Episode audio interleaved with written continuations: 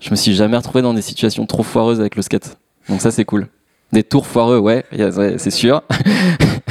des tours improbables, des trucs, euh, oui, ça, c'est sûr. Mais j'ai quand même relativement eu la chance de pouvoir dire oui ou non aux choses et pas et faire des choses dont j'avais envie en fait. Aujourd'hui dans Big Spin, on est avec un de ceux qui mettent les autres en avant, un filmeur, un vidéaste. Ça commence pour lui au début des années 2000. De fil en aiguille, il se connecte avec la scène parisienne, fait des stages dans les différents sketchups et enchaîne les projets vidéo. D'abord les siens, Patchwork et Color Your Memories, et pour les autres, que ce soit Nosebone, Acapulco Gold ou Five. Ensuite, il signe pour devenir la caméra officielle de Hantise. Ça durera 10 ans. Avec lui, on va parler de la bonne façon de saisir les opportunités, vivre sans maison de New York à Barcelone, filmer du skate tous les jours, traverser les moments difficiles, trouver des solutions rapidement et survivre en terrain hostile. Il a filmé Rémi, Nico, Joseph, Benoît, Thomas, Samuel, Dallas, Hugo, Pepe et Mauro avec le même sérieux qu'il a filmé Marc Gonzalez à la Tour Eiffel. On est avec un discret Ludo, on est avec Ludovic Azemar. Big Spin Podcast. Bonjour Ludo, on est au Paris Surf and Skate Film Festival dans un beau cinéma et t'es venu regarder le reportage euh, sur euh, Antise que tu n'as pas réalisé. Et donc, pour commencer, tu vas nous parler un peu des derniers projets que tu as faits. Et eh bah, en ce moment, beaucoup de vidéos. Beaucoup de vidéos, euh, entre autres en dehors du skate. Donc, euh, des clips, euh, pas mal. Et, puis des petits boulots à droite à gauche. autant dans des studios à faire des pack shots de parfums et de choses comme ça. Et autant des petits lookbooks et des trucs un peu plus mode. c'est assez intéressant, c'est le début, donc c'est assez cool. Et quel genre de clip vidéo euh, clip vidéo, donc musique. Euh, il se trouve que les deux que j'ai réalisés récemment, c'était il y avait du skate dedans, donc c'était assez rigolo. Mais avec une vision un peu différente de genre euh, vraiment juste faire une vidéo de skate en gardant quand même un côté très skate et sans dévaloriser le skate et pas l'utiliser à, mauvais escient quoi. C'est ce qu'on a essayé de faire. Et... Il y a le clip avec Grand Blanc. C'est ça, Belleville, où en gros c'est les trois skateurs qui font des Donny à Belleville. Donc on a gardé tout l'ambiance skate, euh, enfin qui est cool et que et je voulais absolument pas faire quelque chose de comment dire? Déjà j'ai pris des vrais skateurs, des enfin qui sont qui sont les vrais skateurs. c'est les trois petits gars d'Antise aussi. on fait du placement tout le temps. Donc il y a Pépé, Mika Gazon et Quentin Boilon. Euh, c'est les tout petits jeunes, c'est les nouveaux petits jeunes de ah, C'est la nouvelle génération. C'est ça, c'est les, les nouveaux petits loups. Et il se trouve aussi que le chanteur de Grand Blanc est un skateur qui skate depuis des années et tout ça. Et en fait, c'est aussi c'était un peu une envie qu'il avait depuis très longtemps de faire un clip avec du skate. Et on a beaucoup discuté. Moi, je me suis rendu compte que c'était un mec qui, enfin, que c'était pas juste un gars qui faisait du skate comme ça et qui avait un penny, quoi. Et, donc c'était cool. sinon, t'aurais pas accepté de faire ce clip? Je pense pas, non. non, vraiment. Enfin, j'ai, en fait, j'ai pas envie de mettre du skate dans des dans des choses où il faut que ça reste quand même un peu légitime et qu'il y a un sens un peu derrière. On t'a déjà proposé des projets foireux ouais, Ou justement le skate est déformé Je sais pas, j'ai pas, j'ai pas de souvenir, non. J'ai, certainement dû participer à des projets foireux. Sans citer de nom, mais euh, voilà, des, choses un peu euh, aberrantes qu'on qu'on ait pu te demander. Non, honnêtement, j'ai toujours un peu choisi les. J'ai eu la chance de pouvoir choisir pas mal les projets et de entre guillemets, pouvoir dire oui et non, quoi. Je me suis jamais retrouvé dans des situations trop foireuses avec le skate. Donc ça, c'est cool.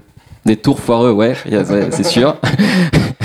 des tours improbables, des trucs, euh, oui, ça, c'est sûr. Mais j'ai quand même relativement eu la chance de pouvoir dire oui ou non aux choses et pas et faire des choses que, dont j'avais envie, en fait. Tous les gens qui écoutent auront forcément vu des images que tu as tournées. Donc maintenant, il faut qu'on en sache un peu plus sur toi, qui est quelqu'un de discret. Euh, dans le, petit monde du skate. Donc, euh, Ludovic, comment ça commence euh, ses premiers pas dans le skate? Dans le skate, eh ben, ça commence en 2001 avec une première planche achetée parce que j'avais des potes qui faisaient du skate au collège et que j'avais dû jouer à Tony Hawk et que je trouvais ça trop cool et que je m'étais dit ah, ça va être trop bien de pouvoir rouler dans la rue et de passer des trottoirs, être avec ses potes. Donc j'ai acheté ma première board, ça devait être en avril. On était un petit crew en fait de skateurs dans, dans les mêmes classes. Quelle était cette ville? Verrières-le-Buisson. C'est dans le 91, c'est pas très loin d'Antony, à une bonne demi-heure de RER e de Paris. C'est une petite ville euh, toute calme avec euh, beaucoup de pavillons et de, une petite forêt et des arbres partout. Enfin, c'est un peu une bonne banlieue au grandir. C'est pas la banlieue trop vénère euh, trop ghetto. le cadre idéal pour commencer à faire du skate. Et enfin, et enfin non, voilà, c'était cool. Et donc commencer comme ça, tout de suite euh, à fond de. Enfin, moi j'ai toujours été un peu. j'ai toujours voulu faire de la vidéo quand j'étais petit. C'est toujours. un- je voulais faire des effets, des effets spéciaux au début, construire des machines et des trucs pour les pour les films. C'était quoi tes inspirations de films pour ça? Euh, bah, moi j'étais à donf de tout ce qui était Star Wars, euh, Indiana Jones, euh, les Spielberg. euh, vraiment à donf. J'ai un grand frère qui est scénariste, qui était à fond de films et de machin. Et donc qui me qui m'a un peu fait une culture euh, cinéma et compagnie euh, quand j'étais plus petit et euh, encore aujourd'hui. Mais ouais, beaucoup de, beaucoup de gros films comme ça, euh, où justement les effets spéciaux avaient un peu leur, euh, leur place. Et donc j'ai toujours un peu filmé, il y a toujours eu un caméscope à la maison que je pouvais plus ou moins utiliser. Et puis donc très vite, on a, avec les potes, on a commencé à se filmer avec des pauvres appareils photo, avec le caméscope qu'on avait à la maison. T'as filmé euh, tes débuts vraiment? Ouais, du coup, ouais, c'était vraiment, on se filmait en train de rouler dans la rue et, et faire des wheelings en flat, quoi. Ça faisait des souvenirs et c'était cool et on était contents, tu vois. Mais donc voilà, ça a commencé comme ça. Et puis petit à petit, moi, je. Il s'est trouvé que moi, j'ai perdu mon père un an après tout ça. Et en fait, le skate, c'est devenu le truc euh, qui me permettait de m'échapper de la maison et de- d'être vraiment dehors tout le temps et de vraiment passer du temps avec mes potes et d'avoir vraiment quelque chose à côté qui me. Bah, qui me sortait de- du quotidien de, de ce genre d'événement. T'avais quel âge d'ailleurs? J'avais 13 ans. Et du coup, euh, bah, j'ai commencé à en faire plus. Et en fait, euh, ouais, moi, à l'école, j'étais vraiment pas bon. Enfin, c'était vraiment pas un truc qui me plaisait. Moi, j'avais qu'une envie, c'était d'être dehors tout le temps et de, de m'amuser et rien d'autre. Du coup, j'ai redoublé la troisième. Et tous mes potes, eux, sont passés au lycée. Donc, changement complètement de cadre. Et du coup, je me suis un peu séparé de ces gens-là. Et j'ai trouvé d'autres amis avec qui j'ai des personnes plus âgées, en fait, qui skataient dans les, un skatepark à côté, dans la ville d'à côté où j'allais jamais parce que c'était genre. euh, C'était un peu loin, tu vois, alors que c'était à 5 minutes. Mais et du coup, j'ai commencé vraiment à skater avec ces gens-là. Et avec ces gens-là, on a vraiment fait. C'est là qu'on s'est vraiment dit on fait vraiment de la vidéo. On va vraiment faire une vraie vidéo de skate. Eux, ils avaient un niveau beaucoup plus élevé. Moi, c'est comme ça que j'ai aussi appris à prendre un peu plus de niveau, entre guillemets. Et puis surtout, filmer des personnes qui skataient vraiment, quoi. Et pareil, ils avaient tous le permis. Du coup, c'était un peu le début des voyages et des premiers road trips, entre guillemets, tu vois. D'aller dans des villes à côté, on partait, on allait à des contests. euh. Enfin, c'était, ça a été vraiment le début de l'aventure. euh. C'est pour, pour moi le vrai début, en fait, il a un peu commencé là, quoi. Mais c'est toi qui étais en charge de la vidéo déjà ou? Et ouais, direct, moi, j'ai, moi c'était vraiment ça que j'avais envie de faire. Euh, J'avais un peu d'argent de côté, du coup j'avais pu acheter euh, une, une première caméra avec un petit fisheye qui était pas un fisheye et commencer à filmer avec les gars, quoi. Et en fait, c'est comme ça qu'on s'est un peu connecté, quoi. Le fait d'avoir la caméra et d'être le filmeur, je me suis un peu connecté à ce groupe-là qui voulait faire des vidéos, qui eux faisaient déjà des vidéos de leur côté. Ils avaient besoin, enfin, il y avait besoin d'un vrai gars qui qui s'occupe à fond de ça. Et après, on, on se filmait tous les uns les autres. Enfin, il n'y avait pas de Et c'est quoi les vidéos qui t'influençaient à ce moment-là? Alors moi j'ai beaucoup scotché sur la The End, Birdhouse. Ça, ça m'a beaucoup marqué. Il y a eu la Sorry Flip. Qu'est-ce qu'il y a eu d'autre? Il y a eu la Bonne Appétit, forcément. Et les vidéos statiques. Et les statiques à fond. Ce qui m'a beaucoup, entre guillemets, inspiré pour les autres vidéos que j'ai faites après. Le format avec euh, des parts, mais aussi des, enfin des parts avec des, avec des skaters, mais aussi des parts avec euh, tout un regroupement, de- avec une ville en particulier, ou enfin Statique 1 ou Statique 2 euh, Statique 2 à fond. Ouais. Ouais, c'était vraiment. Bah, je pense qu'elle devait sortir à ce moment-là. Où... Donc, ouais, Statique, les vi- la vidéo Blueprint aussi, la Lost and Found, toutes ces vidéos-là. là, Il y avait eu l'America aussi, là. DC Skateboarding. À quel moment tu commences à filmer d'autres gens et pour des projets? Il y a eu une chose qui s'est passée en fait euh, en- à côté de chez moi à Massy, c'est qu'il y a eu le shop Woodland Skate Shop qui a ouvert. Et il se trouve que euh, bah, moi, j'étais à l'école et en fait, je faisais des stages. J'étais en BEP vente. Et du coup, j'ai fait mes stages de vente dans le skate shop. Donc la planque. Le stage facile. Le stage facile, ouais. Et il se trouve qu'au skate shop, euh, Woodland Skate Shop, il y avait euh, Nico Eustache qui bossait là-bas, Nico Eustache qui a fait rare qui a skateboard. fait rare skateboard aussi. Moi, j'avais eu un petit projet de filmer une petite vidéo avec lui euh, entre le skate et une balade dans la banlieue où on était. Donc, on a fait cette petite vidéo. Et puis, lui, voyait que j'avais envie de un peu plus, machin, et il m'avait. Il, il m'a emmené à une. Je me souviendrai toujours de cette session improbable où il m'a emmené à une session à Paris où j'ai dû voir Lisa, je pense, pour la première fois, Lisa Jacob. Il, y avait, il me semble qu'il devait y avoir Joseph aussi qui devait être là. Il y avait Benjamin Debert et Vivien Fail qui essayait un trick à, bah, à côté de Bastille. Euh, J'étais timide à souhait. euh, je le suis toujours, mais vraiment beaucoup plus qu'aujourd'hui. Et Nico qui me présente tous ces gens que j'avais vus dans des mags et des machins. Et qui leur dit ah bah c'est Ludo il filme euh, et alors que et j'avais pas de matos avec moi enfin j'étais vraiment rien du tout et Benjamin qui doit me dire quelque chose genre ah bah il y a Vivien qui veut filmer t'as pas une caméra tu vois et j'étais ah non j'ai rien passé un peu pour un branque mais et puis enfin tous ces gens que je voyais dans les magazines et dans les trucs j'étais là mais qu'est-ce que enfin je, me demandais ce que je faisais là en fait je voyais des enfin c'était improbable mais rigolo quand même et du coup suite à ça bah, j'ai avec Joseph, pareil, on a refait un petit, on a fait une petite vidéo euh, du même genre que celle que j'avais fait avec Nico. Euh, du coup, on a connecté. Et après, moi, avec Lisa, on s'est beaucoup vu. Moi, je suis beaucoup allé à Paris à cette période-là. Et du coup, le premier projet vidéo, ça a été une vidéo qui s'appelait Patchwork. Justement, avec ce schéma des vidéos statiques où il y avait genre une part New York, il y avait une part à Bordeaux, il y avait une part à Paris. Et il y avait trois autres, six autres parts. Donc, avec trois potes à moi de banlieue une part de Joseph, une part des jumeaux, donc une part de Thomas, une part de Benoît et une part de Arthur Bias. Et comment tu as réussi à réunir tout ce monde? Il y a eu plusieurs choses. Je pense qu'une des premières choses, c'est qu'à Paris et même en France, il n'y avait pas beaucoup de filmeurs en fait à cette époque. Il y avait quelques photographes et le peu de filmeurs qu'il y avait, ils avaient soit leur, déjà leur crew un peu avec qui ils faisaient des choses. Je sais pas, soit ils travaillaient, soit enfin il n'y avait pas vraiment de filmeurs dispo à, à, et il s'est trouvé que moi j'étais dispo et, et puis de, venir avec un projet, enfin tu vois, de leur dire voilà, moi je, veux faire ça, on a, je me fixe deux ans pour faire un projet vidéo avec un maximum de personnes. Je veux que toi, toi, toi, vous, enfin, que vous, vous soyez dans la vidéo parce que ça va être cool. Les, eux étaient motivés aussi par le projet et ça s'est fait tout naturellement en fait. L'objectif c'était de faire un DVD. Je sais, pas si faire. Non, parce que DVD pour moi c'était compliqué parce qu'il fallait de l'argent et que ça c'était. Enfin, j'avais pas d'argent pour faire ce truc et que on se débrouillait avec nos moyens. Non, l'idée c'était de le faire peut-être une première à Paris, parce que c'était un peu le, le, le truc qu'il fallait faire, quoi. Et que ça regroupe les gens et que c'est toujours cool de. Enfin, c'est ce que je continue de le faire encore aujourd'hui, même pour des petits projets. Je trouve ça cool d'organiser des... une projection où tout le monde se retrouve et tout le monde. Bah, se... Voilà, c'est fini on, on, et on célèbre le truc, entre guillemets. Euh... La fête de fin de tournage. C'est un peu ça. La, la, ça. la fameuse. c'est une bonne occasion de faire la fête, quoi. Avec ce vin acheté en promo. C'est ça. Les cubis. Donc oui, faire des DVD, oui, mais plus à petite échelle et pour avoir un, une trace et un souvenir, mais je suis même pas sûr d'en avoir fait tant que ça en fait. Comment tu gérais la partie euh, habillage? Tout ce qui était euh, titre, euh, est-ce que, est que tu voulais mettre un petit peu d'animation graphique dans tes vidéos? Bah, Il se trouve que la, Patchwork, elle avait, elle avait une intro en anime, et il se trouve que le meilleur pote de mon frère fait des dessins animés, et du coup il m'avait fait l'anime de, l'intro, qui était beaucoup plus euh, pro que tout le reste. c'était vraiment le, ouais, c'était vraiment le truc pro de la vidéo. Le reste était complètement amateur. Après les titres, j'ai dû utiliser des typos à l'arrache. Et j'avais aussi une. Euh, en fait, je voyais toutes les vidéos de les vidéos américaines et tout ça. Et il y avait toujours cette, ce, cette image un peu jaune.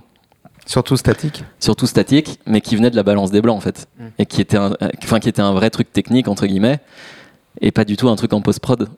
Et moi, je pensais que c'était de la post-prod. Et j'ai rajouté cette espèce de filtre jaune sur toutes mes vidéos pendant très longtemps, qui était dégueulasse. Rien à voir avec la balance des blancs de, que tu fais sur ta caméra, quoi.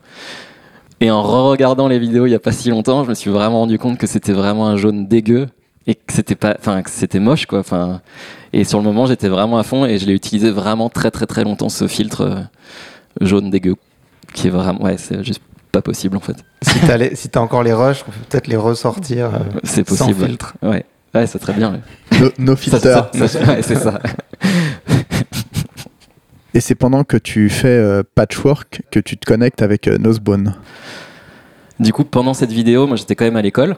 J'étais en bac pro à ce moment-là. Donc j'avais des stages à faire euh, en magasin, en boutique. Et il se trouve que Lisa me, me trouve le plan d'aller chez Nosebone. Du coup, je me retrouve chez Nosebone en stage. Encore une planque. Ouais, une planque, mais un peu plus de boulot quand même.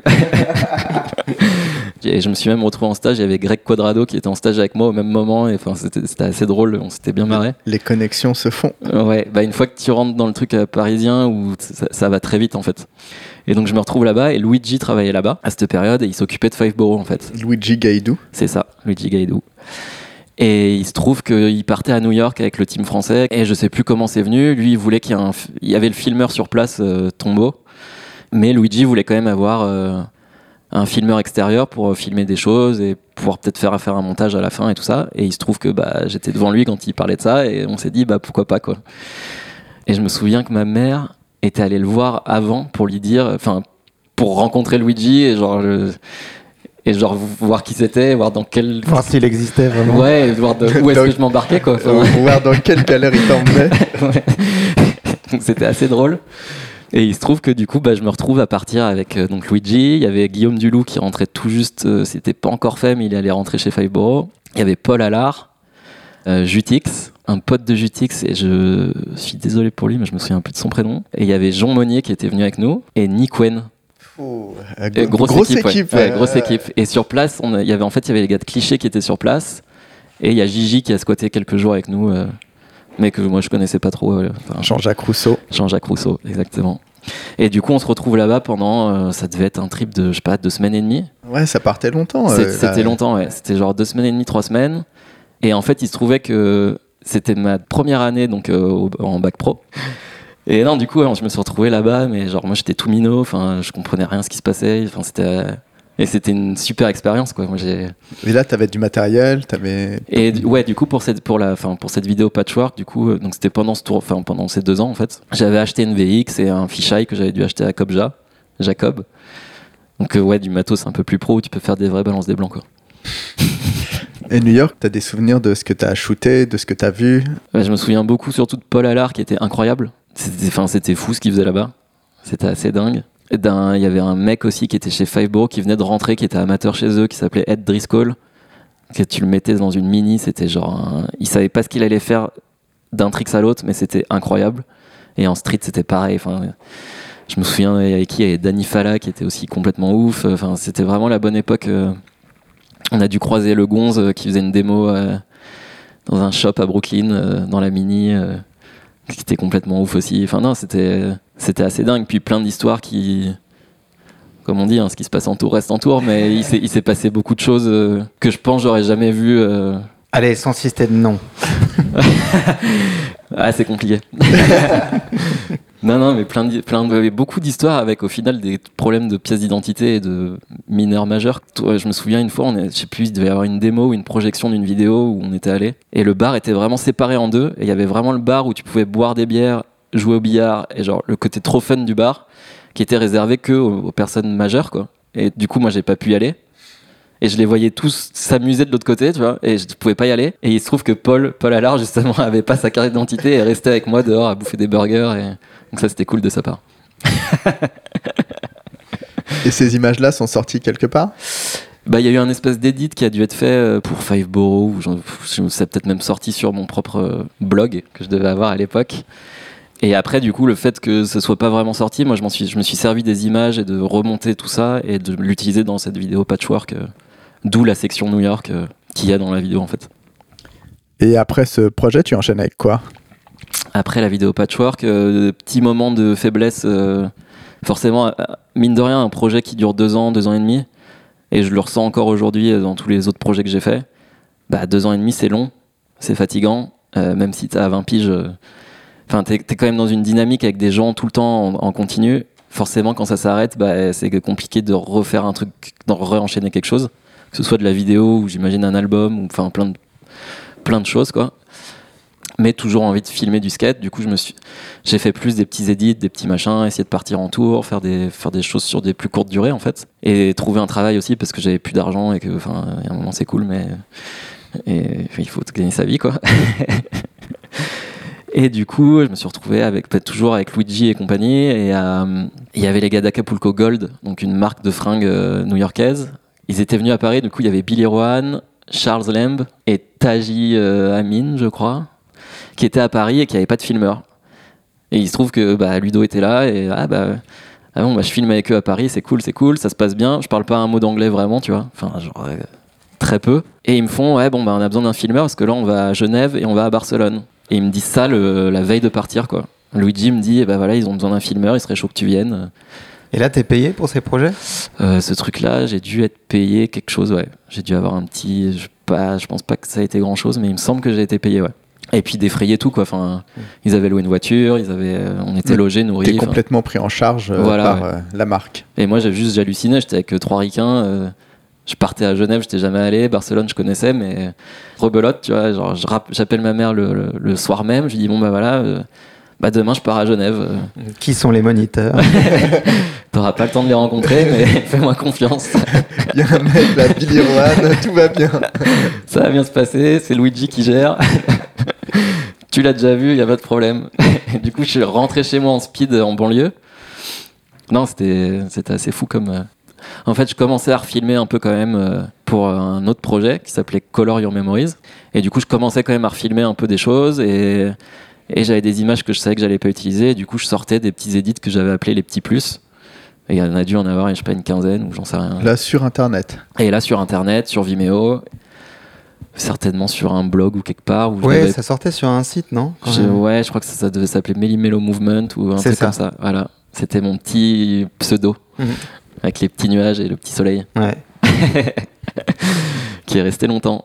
Et du coup, bah, petit à petit, en fait, je me rends compte qu'il y a de quoi faire une vraie vidéo et qu'il y a une motive et que euh, j'ai reconnecté avec des gens que des nouvelles personnes et, en fait ça s'est fait petit à petit et du coup je suis parti sur deux ans et demi de bah, de filming pour cette vidéo. Il y a eu la patchwork qui a été primordiale pour moi un peu, qui a été un peu le petit truc qui m'a fait rencontrer des gens et voyager au début. La Color Your Memories, c'était vraiment celle qui m'a vraiment ouvert à une autre dimension. Enfin, on a vraiment voyagé dans toute l'Europe. J'ai rencontré 1000 personnes. Le niveau était beaucoup plus élevé aussi. Enfin, c'était vraiment encore un autre, euh, un autre niveau pour moi, quoi. Donc, c'était vraiment cool de, de sentir une espèce de progression comme ça. euh. Et comment tu fais pour financer euh, un projet comme ça? Alors ça, alors moi du coup, au même moment, il y a donc en plein hiver en banlieue, cafard, je, faisais rien et je, enfin, j'allais filmer, mais j'étais un peu cafard, tu vois. Et je sais pas comment, a- en fait, je squattais pas mal, euh, bah, pas très loin d'ici, à Pernetti, chez Cédric Bourout, photographe, et Mathieu Levasselot, ancien euh, skater euh, nantais et parisien. Et il se trouve qu'il m'appelle un jour et qu'il me dit, ah voilà, j'ai un poste pour toi de d'assistant photographe, euh, assistant, assistant numérique en fait. Va à tel, à, à tel rendez-vous à telle heure, tu dis que tu sais faire du Photoshop et c'est bon quoi. J'avais jamais touché à Photoshop de ma vie. J'y suis allé, je me suis dit bon peut-être. Les bons plans du skate. les bons plans du skate. Euh, J'y suis allé. Les gars m'ont vu, ils m'ont dit ok. On n'a pas vraiment parlé, rien du tout. Tu vois, ils m'ont dit euh, bah regarde un peu ce qui se passe. J'ai regardé une heure. J'ai fait ok. Euh, ils m'ont dit bon bah reviens lundi prochain et puis tu commences. Mais j'avais aucune idée de ce qu'il fallait faire, de quoi que ce soit. J'y suis allé le lundi. euh, il m'a montré comment ça marchait, ce qu'il fallait faire, donc ultra basique. Le mec a dû me, me montrer ça pendant 2-3 jours. Au bout du troisième jour, il m'a laissé tout seul devant l'ordi. Il m'a fait bon bah voilà, maintenant tu, c'est ton poste et c'est voilà, c'est, parti quoi. Et en fait, j'ai bossé là-bas peut-être deux ans, deux ans et demi. Et du coup, ça me faisait une rentrée d'argent ultra régulière et et j'ai dû avoir le chômage après pendant un an grâce à ça. J'avais du temps pour skater, je skatais pas, enfin je travaillais pas tous les jours. J'habitais chez ma mère, j'avais pas de loyer, enfin c'était juste nickel. Du coup, j'ai mis pas mal d'argent de côté et c'est ça qui me permettait de partir. euh. Du coup, dans cette vidéo, il y avait Alex Richard, donc lui qui était à Bordeaux, qui pouvait pas bouger des masses. Il y avait Val Bauer, qui lui venait quand même souvent à Paris. Euh, il y avait Guillaume Dulou, du coup que j'avais rencontré au tour à New York et euh, on s'était dit bah pourquoi pas faire quelque chose ensemble. Il y avait Sylvain Tonielli dedans. Du coup, je faisais des allers-retours à Berlin, lui il venait à Paris. Il y avait Sylvain, il y avait Sean Hanley qui était un petit mec du Wisconsin qui habitait à Barcelone et chez qui je me suis retrouvé par le plus grand du hasard grâce à Lisa À squatter chez lui pendant 10 jours et euh, ça a été genre une espèce de révélation. On a connecté direct, euh, genre trop cool. Et du coup, je l'ai mis dans le projet parce qu'il était trop cool et que pff, ça, marchait bien, il était motivé. Et il y avait Rémi euh, Tavera aussi dans cette vidéo. Et donc voilà, on se retrouve à partir comme ça sur les routes, donc à faire des allers-retours à Bordeaux non-stop. J'ai fait des mois et des mois là-bas. Puis du coup, à skater avec toute la scène, avec tout le monde. T'avais des exigences par rapport au, au skate ou ce que tu voulais filmer? Ou c'était très naturel Euh, C'était assez naturel parce que je, laissais quand même les chaque skater se, faire ce qu'il voulait, tu vois. Moi, ce que je voulais faire, c'était montrer le, c'était que chacun ait sa part et que chacun soit content de sa part et que la part reflète vraiment le, le skate de chacun, quoi. Après, ouais, forcément, moi, j'avais envie qu'il y ait des vrais, enfin pas des vrais parce que tout est vrai, mais j'avais envie qu'il y y ait un niveau certain quand même que les gars se qui est un peu des hammers entre guillemets que enfin qui est une- parce que mine de rien moi j'ai grandi avec les, les- des, vidéos comme la Sorry ou la Bon Appétit ou toutes ces vidéos là où le skate est quand même euh, c'est un peu compliqué de dire ça aujourd'hui parce que tout le monde fait du skate et tout le monde fait des figures et c'est cool, mais c'est, enfin, chacun a sa vision du skate en tout cas. Et moi, j'avais vraiment cette vision un peu plus euh, à la fois européenne, mais à la fois aussi très euh, ricaine, de genre euh, Engagé. un peu engagé, ouais. Ouais, grave. Ouais, c'est exactement ça, ouais. Du coup, ouais, Colorium Memories se finit en 2012. On fait des premières, donc c'est cool parce que j'arrive à faire une première à Paris. J'en fais une à Berlin, j'en fais une à Lille. On a dû en faire une à Bordeaux. Parce que pour moi, c'était important aussi de faire des premières dans les villes où. Bah, à Berlin, il y avait Sylvain qui était là-bas, puis on y est beaucoup allé. À Lille, il y avait Val. Euh, à Bordeaux, il y avait euh, Alex et, Guillaume. Pour moi, je trouvais ça important, comme je disais tout à l'heure, de célébrer le truc et de. Voilà, c'est fini, merci. Et genre. euh, Donc, en même temps, pendant la Colorium Memories, moi, j'avais quand même. euh, Il y avait déjà la vidéo Nosebone qui était sortie entre temps. La première vidéo Nosebone, rendez-vous. Qui a dû sortir en 2009, quelque chose comme ça. Bien, les petites notes, les Les petites, petites notes. notes. Donne- Donne-nous deux, trois petites euh, informations sur cette euh, vidéo. Donc la vidéo rendez-vous, en fait, le projet initial, il était, il y avait deux autres filmeurs qui s'en occupaient, Terence et Julian, qui ont commencé à filmer pour ce projet. Et en fait, euh, Terence est parti vivre à New York. Julian, je crois qu'il est parti vivre à Vienne. À Vienne. Et du coup, on s'est retrouvé avec Arnaud Gabache, un filmeur qui venait de Montpellier, qui venait d'arriver à Paris en fait. Et on s'est dit, bah voilà, nous on reprend le projet tous les deux on filme chacun de notre côté, on fait, on fait des sessions et tout, on se laisse une année, une année et demie pour euh, finir. Et voilà, du coup, on se retrouve à faire cette vidéo, à monter ensemble. C'était aussi moi la première fois que je travaillais avec quelqu'un. Et ça m'a appris beaucoup de choses aussi, tu vois, au niveau montage. Et moi, je sais qu'il y a des techniques de montage, entre guillemets, que j'utilise, que Arnaud m'a appris, en fait. Et que je réutilise à fond maintenant. Et en termes de skate, qu'est-ce qu'il y avait eu de marquant? Il y avait Hakim qui était incroyable et qui, Hakim Sherif. Hakim Sherif qui était incroyable et qui était dans sa période où il arrivait plus ou moins à Paris et qui était défonçait tous les spots. Il avait fait, je me souviens, il a fait le flip front au-dessus du à Montpart. Euh, euh, il y avait Lionel qui était complètement fou aussi, qui avait la dernière part, Ça. qui était dingue. Lionel Domiloni. Lionel Dominani. Il y avait Kevin qui était tout petit et qui faisait déjà des 3-6 backs sur les, de, sur les blocs à Quai d'Austerlitz, qui était complètement ouf. Martin qui était, à qui était street à fond, Martin Keller, super street.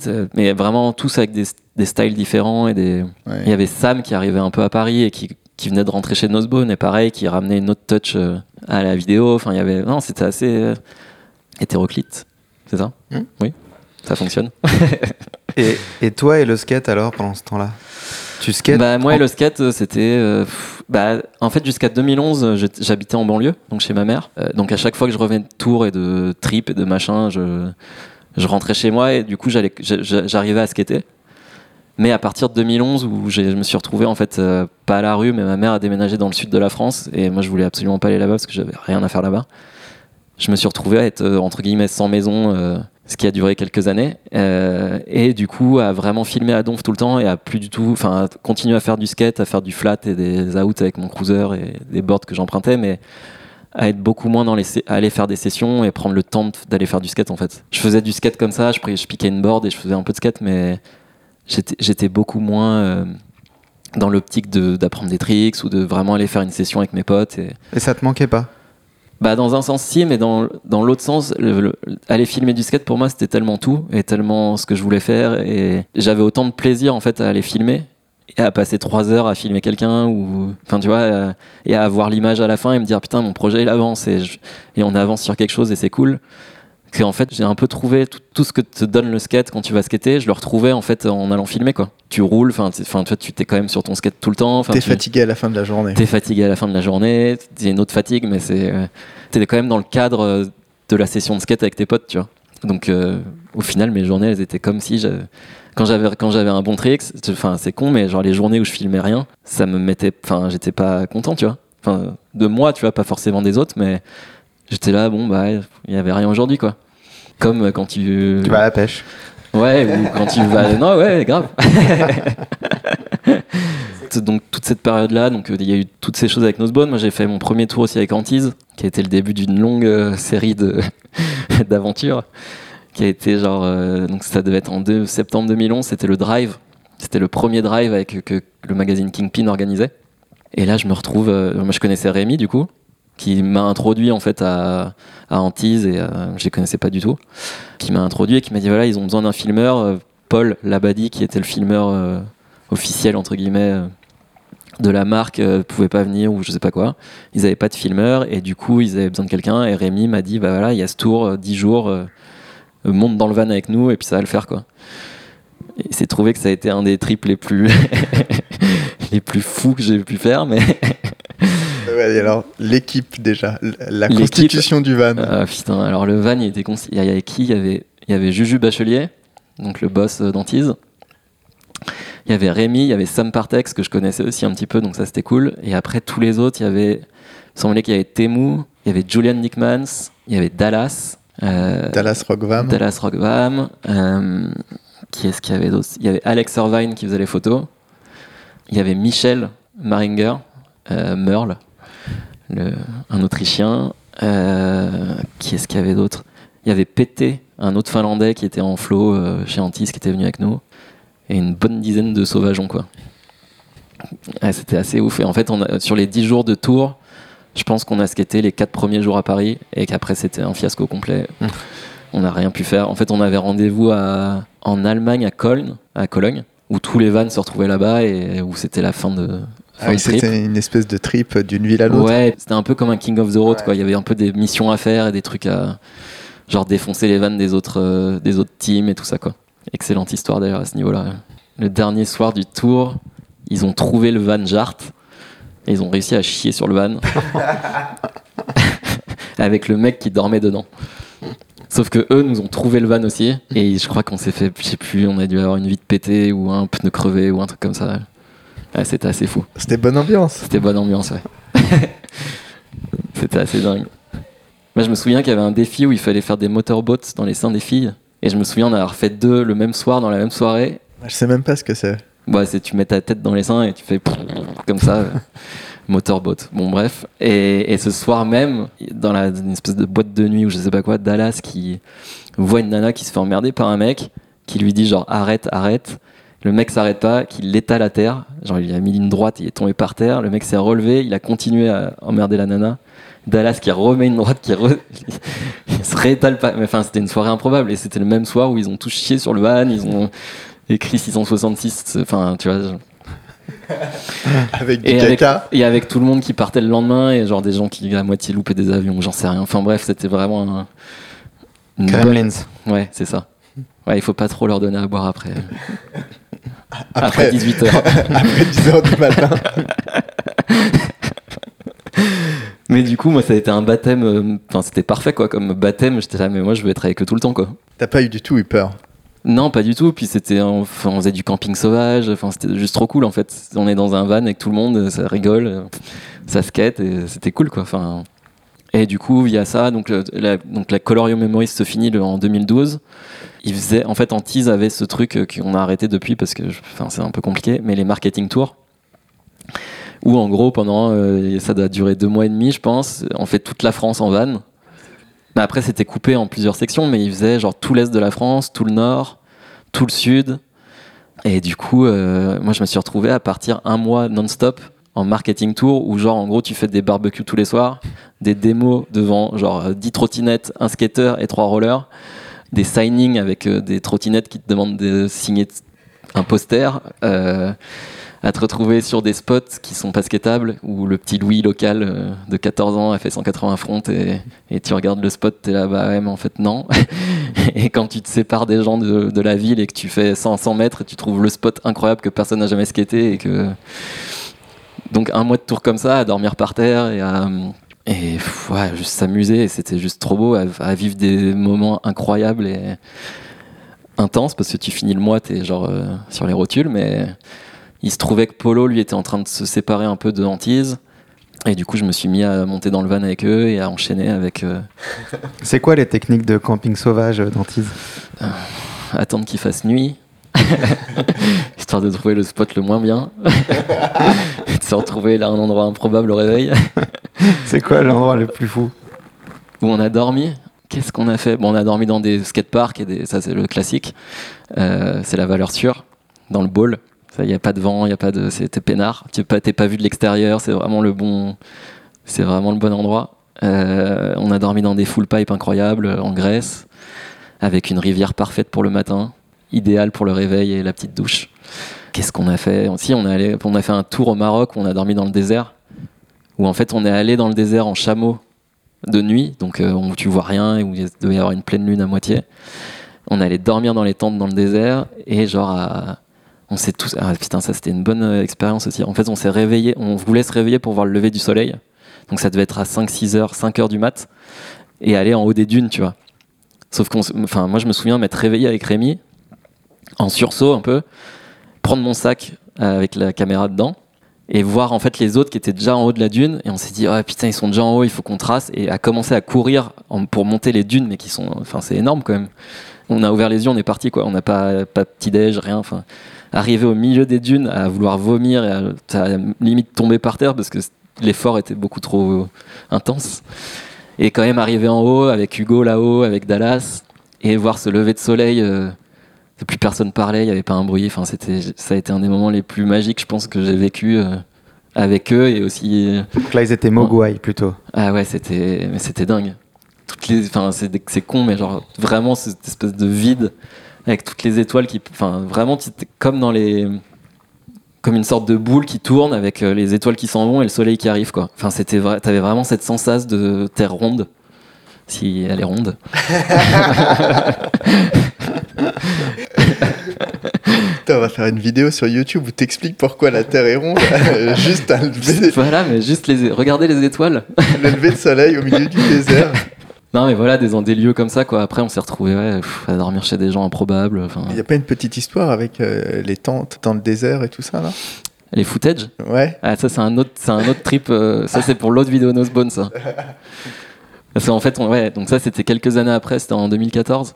Avec Vance et Red Bull, en fait, on est parti dans le désert. euh, donc, il y avait Charles Collet qui était en guest. Il y avait Sam Partex, Phil Schweisen et Joseph Biet. Et c'était un trip que Loïc Benoît avait organisé. Et en fait, on skatait dans les dunes. euh, donc, ils avaient ramené des rainbows et des, et des rails et des planches et des trucs. Et en fait, on skatait dans le désert.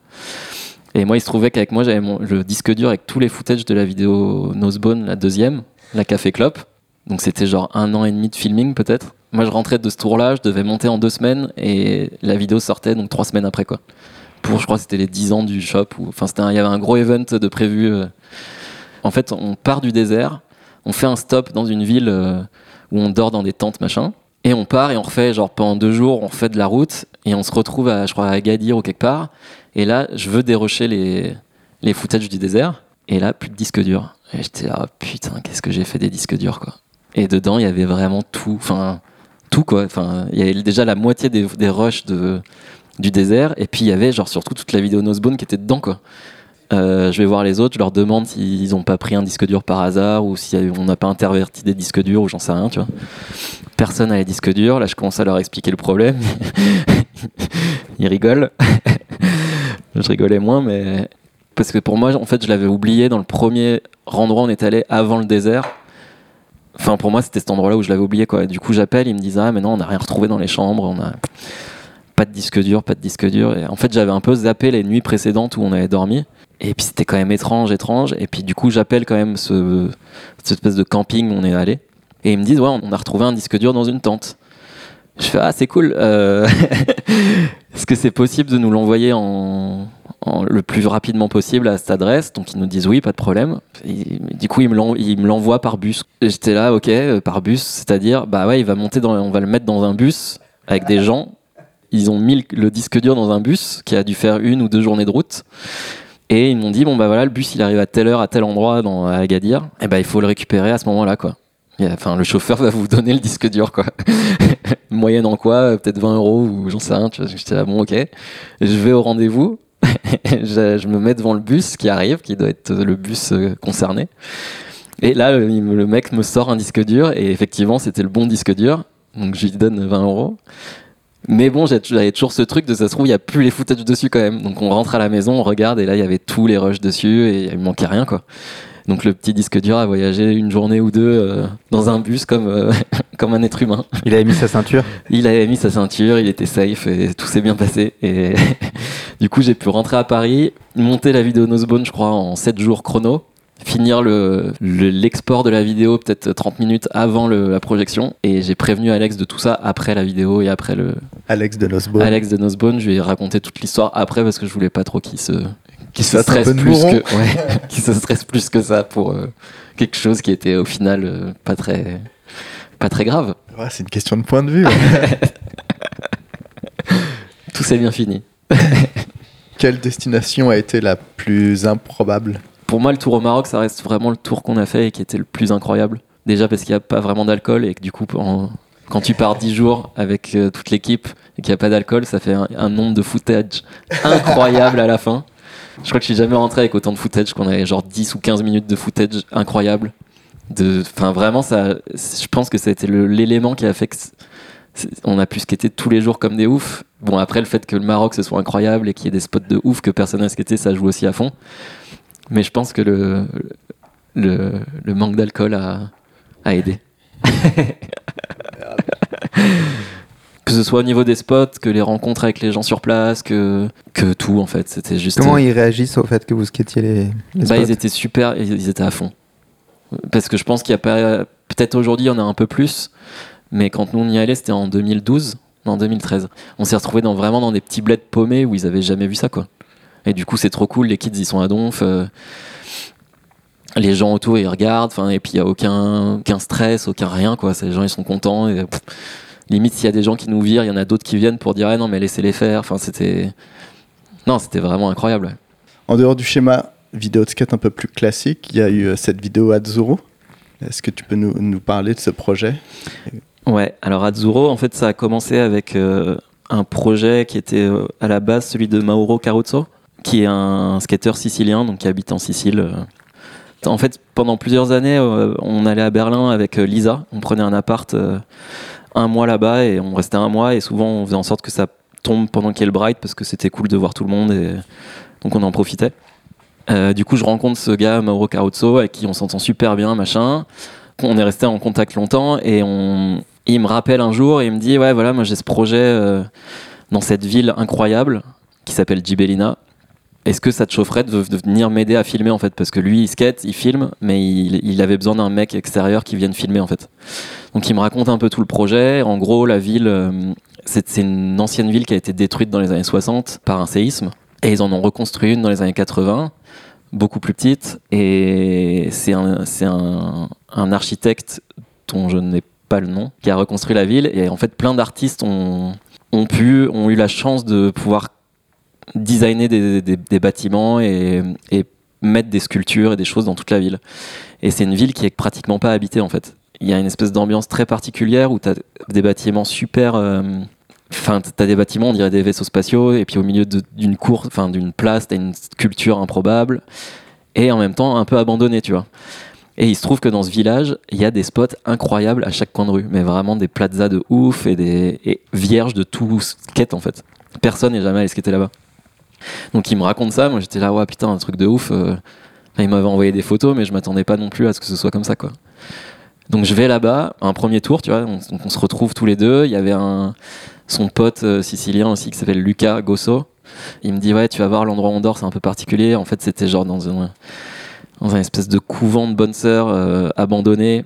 C'était un peu mystique comme endroit. En fait, il y avait une espèce d'église complètement abandonnée qui avait été fermée pour des raisons un peu obscures dans la cour. Et bref, du coup, on se retrouve dans cette ville et en fait, on commence à filmer. Et lui voulait filmer ça de manière très, très simple, très basique. Et en fait, quand j'ai vu le potentiel qu'il y avait, je vais commencer à le faire à ma sauce et puis essayer de le motiver à faire un autre projet que son truc à lui, en fait. Dans un sens. et il se trouve qu'il a. En fait, je lui ai montré les images au fur et à mesure, on en a parlé. Et je lui ai dit, ouais, franchement, le lieu est quand même incroyable. Il y a moyen de faire quelque chose de ouf, de beaucoup plus réfléchi au niveau des plans, de beaucoup plus. quelque chose de juste plus travaillé, en fait, et de pas juste faire une vidéo de skate euh, dans la ville, parce que je pense que le lieu est tellement incroyable et que c'est la première fois qu'on va le voir. Je pense qu'il faut vraiment jouer sur ce côté désert et ce côté euh, un peu euh, archi- archi- architectural, d'architecture, quoi. Et, et il, a, été à fond direct, et du coup, on a commencé à filmer comme ça. Et on s'est dit, là, on a fait 10 jours ou 2 semaines. En fait, ça serait bien de pouvoir revenir, pouvoir peut-être ramener aussi un ou deux autres gars, et vraiment faire un vrai projet avec ça. Et euh, donc, on y est retourné quelques mois après. Donc, il y a Felipe Bartolomé qui est venu. Il y a Joseph qui est venu aussi. Et du coup, on a, euh, bah, on a fini de filmer tous les tricks. On a, enfin, on Fait des séances de spiritisme. fait des séances de spiritisme. Ouais, on était dans une maison bien plus, euh, bien plus relax, un peu paumé dans la campagne. C'était un peu plus cool. Et du coup, le projet est né comme ça. Et en fait, euh, et en fait, c'était juste super cool de continuer à faire une vidéo de skate, mais vraiment dans une, avec un truc beaucoup plus travaillé en amont au final, et où tu réfléchis beaucoup plus à, à vraiment juste une autre manière de, de faire en fait. Que ce soit, tu il n'y avait pas du tout de fisheye, c'est beaucoup des plans fixes. C'est, enfin, c'est quelque chose de très symétrique et très, tu vois, vraiment un truc euh, où il n'y a pas un seul moment où tu vois des gens passer. T'as l'impression d'être dans une ville de, ouais, de western. euh. Et là, ce qui était intéressant, c'est que j'ai fait le montage vidéo en fait avant et que j'ai demandé à un compositeur de, de composer la musique dessus en fait, en lui envoyant des refs et des machins.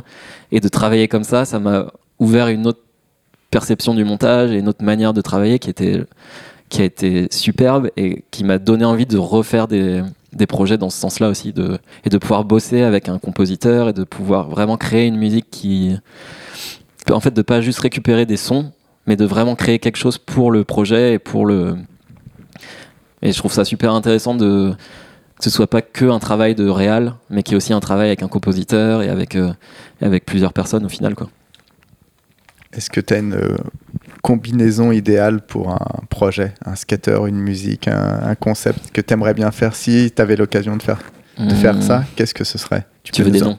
Tu nous en... Ouais, voilà. Bah là, on est en train de voir comment ça va, ça va se passer, mais normalement, c'est en- ça va se passer en Finlande, avec Samu Karvonen, justement. Et là, en fait, ce que j'aimerais bien faire, mais ça, il faut qu'on en discute et tout, mais l'idée, ce serait de pouvoir ramener le compositeur sur place et de pouvoir que lui s'inspire un peu de l'ambiance et de tout ça, et de peut-être même enregistrer sur place.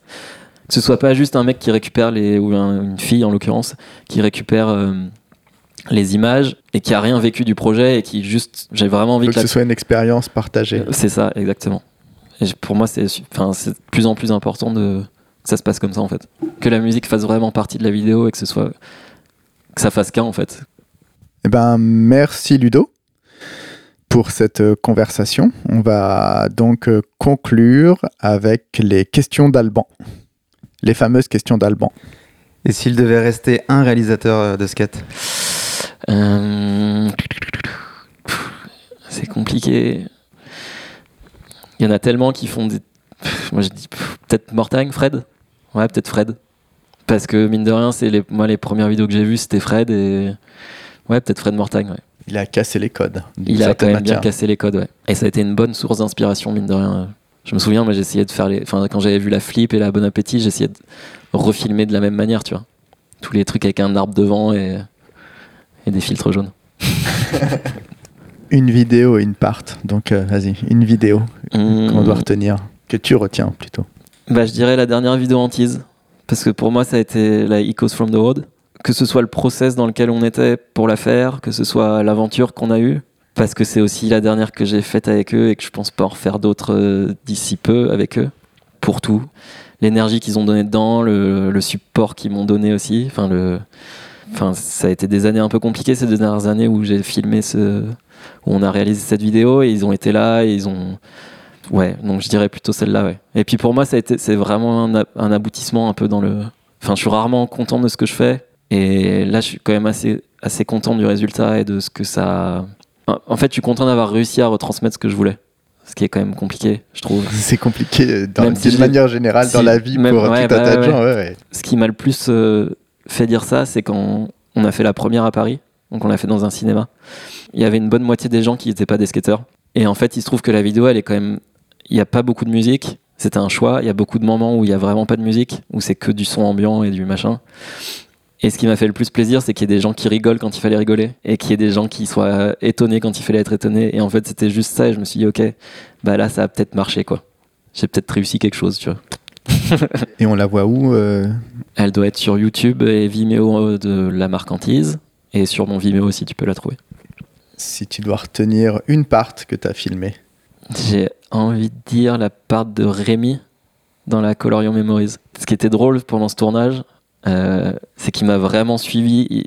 Il, était aussi à l'arrache que moi. Et en fait, parce que j'allais voir les autres dans les villes, mais lui, il venait avec moi dans chaque ville. Donc on a vraiment beaucoup voyagé ensemble. On- enfin, on a vraiment passé du temps ensemble. Et puis c'était la période où il commençait à exploser, enfin pas encore tout à fait, mais il était, c'était le petit kid en, en devenir.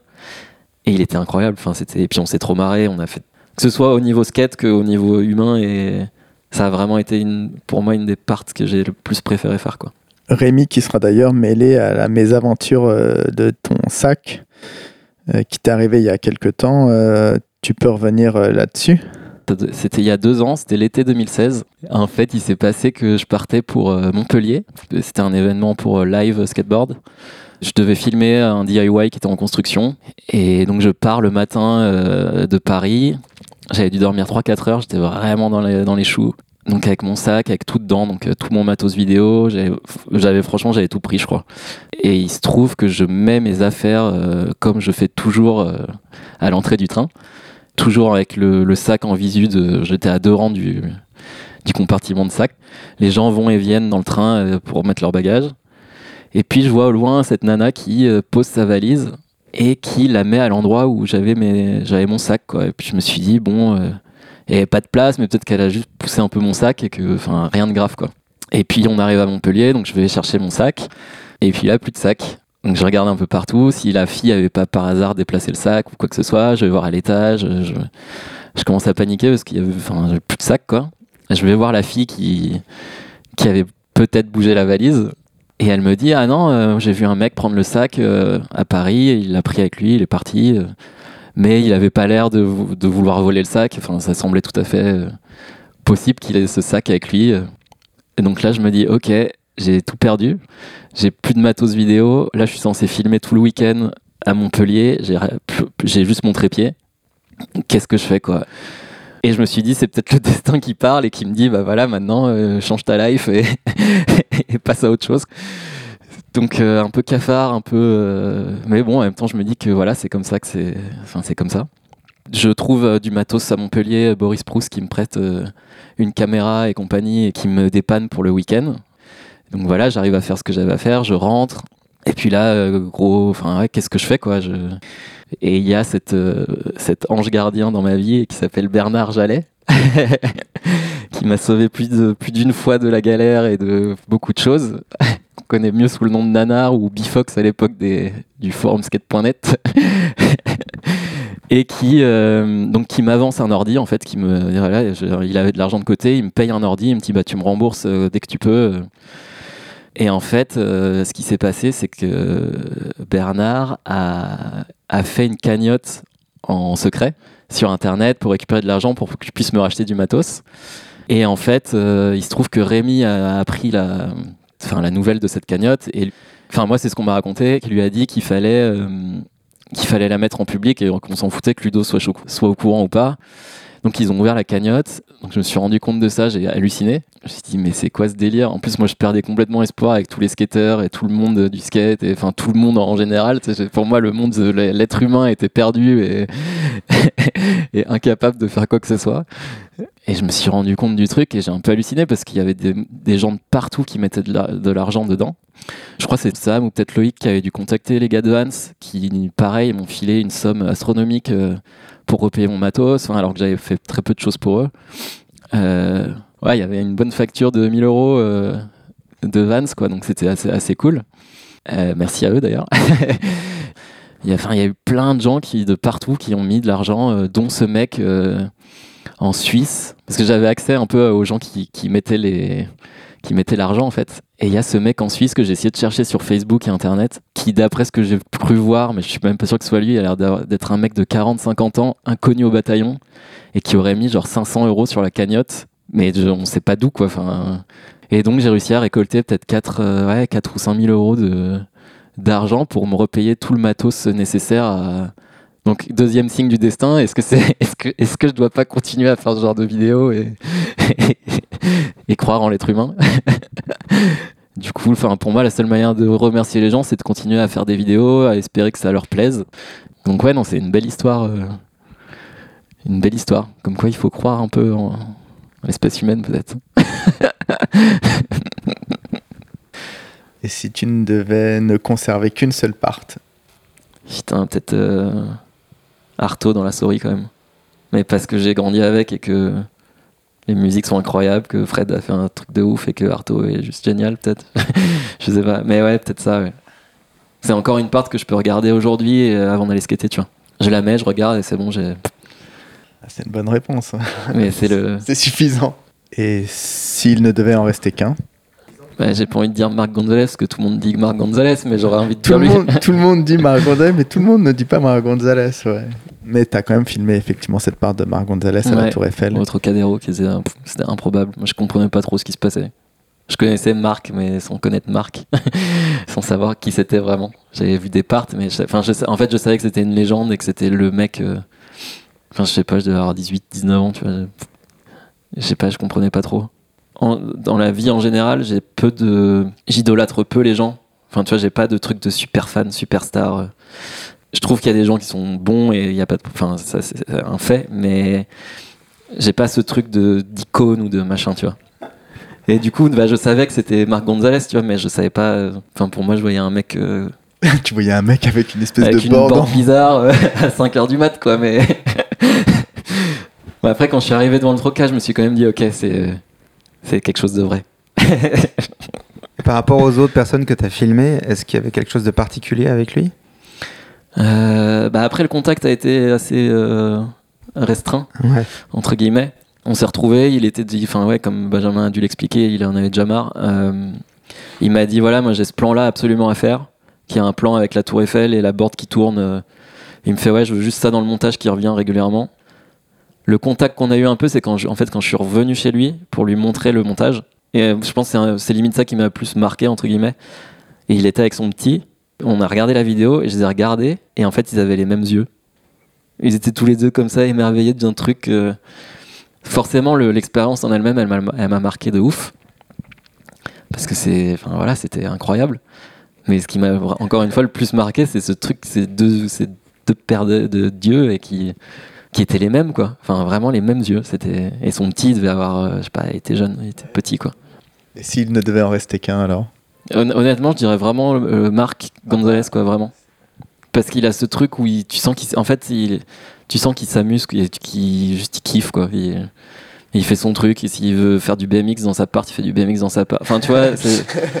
Enfin, je sais pas, c'est un truc. euh, s'il veut skater des longboards, il skate des longboards et personne ira le talk sur le fait qu'il skate des longboards. Alors que tu vois trois longboards dans la rue, t'as tendance à pas être content, tu vois. C'est pas faux. Et ça, ça, ça permet aussi de se dire, est-ce que les gars qui font du longboard dehors, ils ont juste, enfin, juste ils font ce qu'ils veulent et est-ce qu'on a vraiment besoin de dire quelque chose là-dessus, tu vois? Normalement, oui, mais comme c'est Marc Gonzalez, non, on ne dit rien. On ne dit rien. Très bien. Et ben écoute, euh, merci Ludo pour ce, Bah, merci à vous. ce partage, Merci, ces Ludo. moments. Merci, merci.